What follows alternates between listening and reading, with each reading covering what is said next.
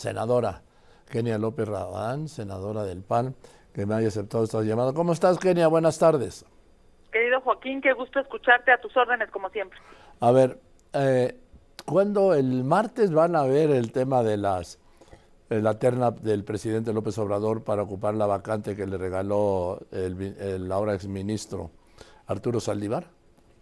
Pues efectivamente, de inicio fue un regalo, un regalo para el presidente de la República, pero por supuesto que no un regalo para los mexicanos y mucho menos para el Poder Judicial.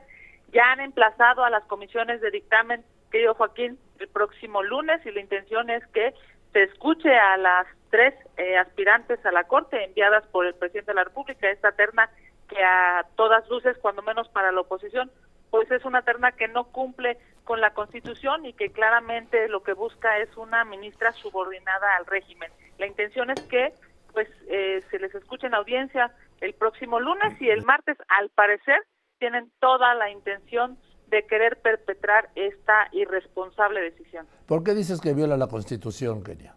Porque en estricto sentido tú sabes que los poderes son justamente para equilibrarse, no puede haber un poder subordinado al otro, no debe ser.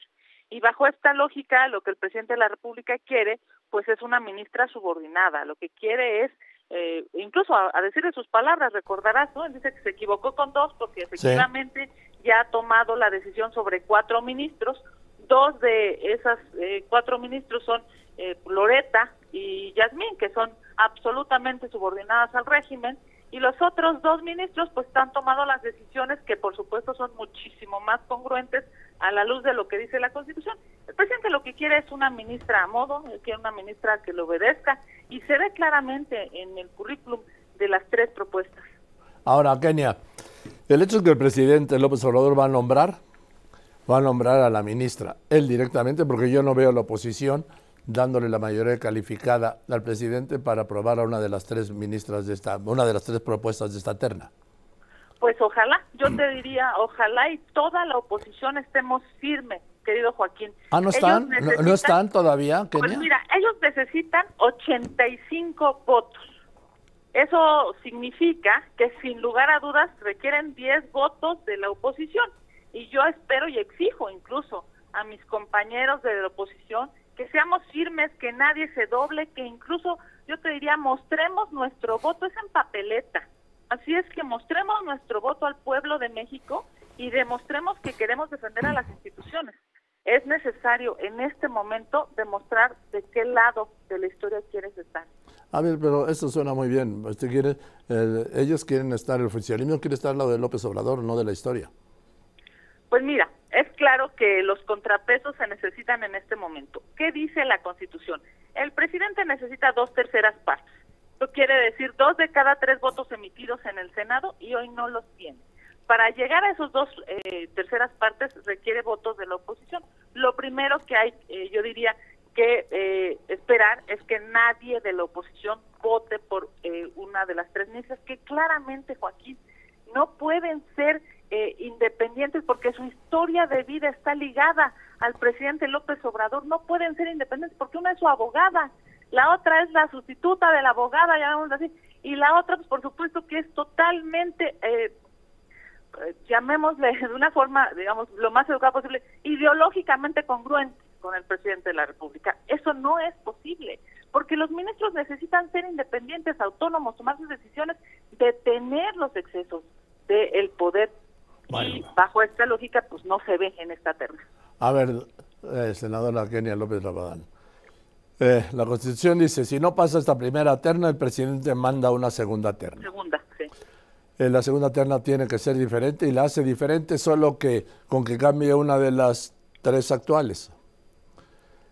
En la segunda vuelta, si tampoco le aprueban uno, ya el presidente nombra directamente a una de la tercera terna, de la segunda terna, perdón. O sea que por donde veas, va a ganar el presidente.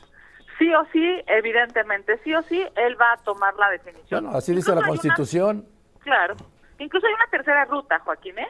que eh, después de recibida esta primera terna, en 30 días no se ponga de acuerdo el Senado, no le dé respuesta, o sea, no la rechace, llamémosla así, y él en automático define sobre esta primera terna. Sí, claro, pero, en fin, esa es la otra posibilidad y estamos hablando de que hoy es ¿Cuándo presentó la terna? ¿Te acuerdas? El 15. El 15. Sí, tendría hasta el 15 de diciembre, sí. Que es el último día de sesiones. Exactamente. No, pues sí la van a sacar. Yo creo que se se van a ir por porque subirla al pleno, sí que la voten, que la rechacen, sub- mandar una segunda terna y también vía fast track que la dictaminen, que la discutan en el pleno, que la rechacen y él nombrar ya.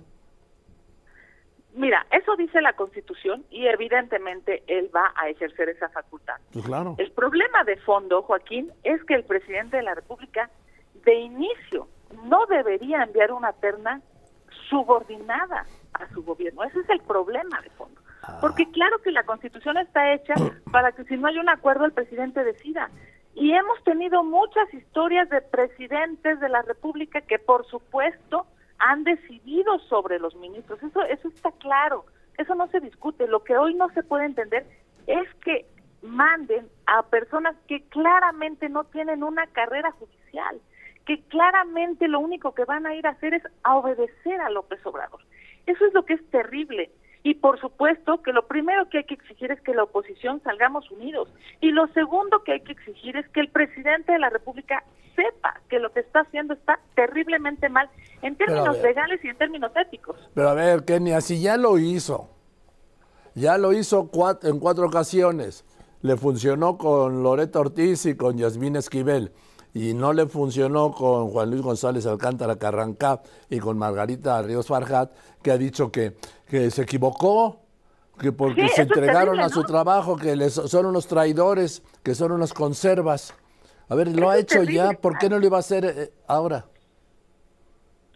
te, te voy a decir una cosa, es que de, de naturaleza, digamos, lo que el presidente quiere es, está mal. O sea, para él en su lógica es que si un ministro acata lo que dice la Constitución, hace de manera ética lo que tiene que hacer, para López Obrador eso está mal. Por supuesto que es totalmente lo contrario. El ministro, la ministra de la Corte está para servir a los mexicanos, para Pues sí, impartir justicia, no para quedar bien con los caprichos del presidente en turno. Pues sí, pero bueno, cada quien tiene su visión y repito, él lo ha hecho cuatro veces y no han dicho nada. Ahora que es la quinta, eh, la quinta terna que presenta, es como cuando si lo viera, lo vinieron a descubrir, Kenia. Pues mira, yo lo he dicho públicamente, hoy lo reitero en tu programa, es claro que la oposición necesita estar unida, debemos rechazar esa terna, esa terna es ilegal y es inmoral, no van a defender a los mexicanos, van a defender los caprichos de López Obrador, es más, yo te diría, van a querer dinamitar desde adentro a la Suprema Corte de Justicia de la Nación y eso se tiene que reclamar y si López Obrador se quiere salir con la suya y aprueba, de- define, digamos, a una persona totalmente subordinada a él, hay que acudir a instancias nacionales e internacionales a reclamar este hecho.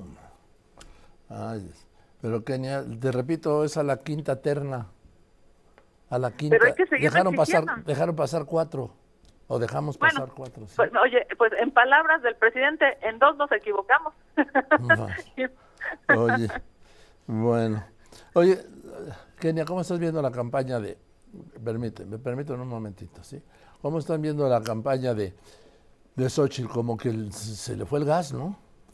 Pues déjame decirte que yo estoy muy contenta hoy, precisamente. Ya se ha informado que Max Cortázar estará Sí. liderando esta parte de comunicación y yo creo que, a ver, los medios de comunicación que al final son quienes nos acercan a los mexicanos deben de estar eh, cercanos, eh, con información veraz, oportuna. Yo estoy muy contenta de estos cambios. Me parece que estamos eh, reaccionando en tiempo y que, por supuesto, le vamos a ganar a Claudia Sheinbaum. Hoy Claudia Sheinbaum no tiene ya nada que ofrecer a la luz de eh, pues esta administración que claramente es una administración fallida.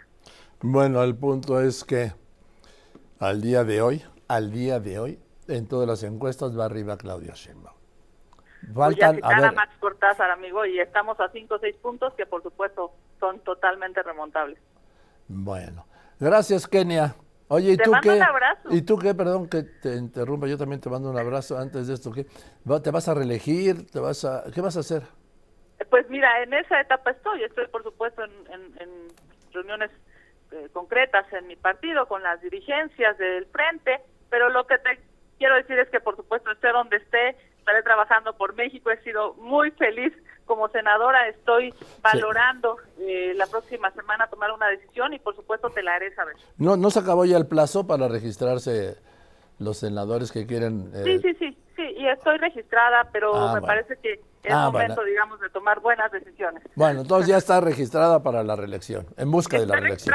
Pero hay todavía muchos más escenarios y por supuesto te los estaré compartiendo. Gracias, Kenia, te mando un abrazo. Un abrazo a ti. Muchas gracias. Kenia López Rabadán, senadora del PAN.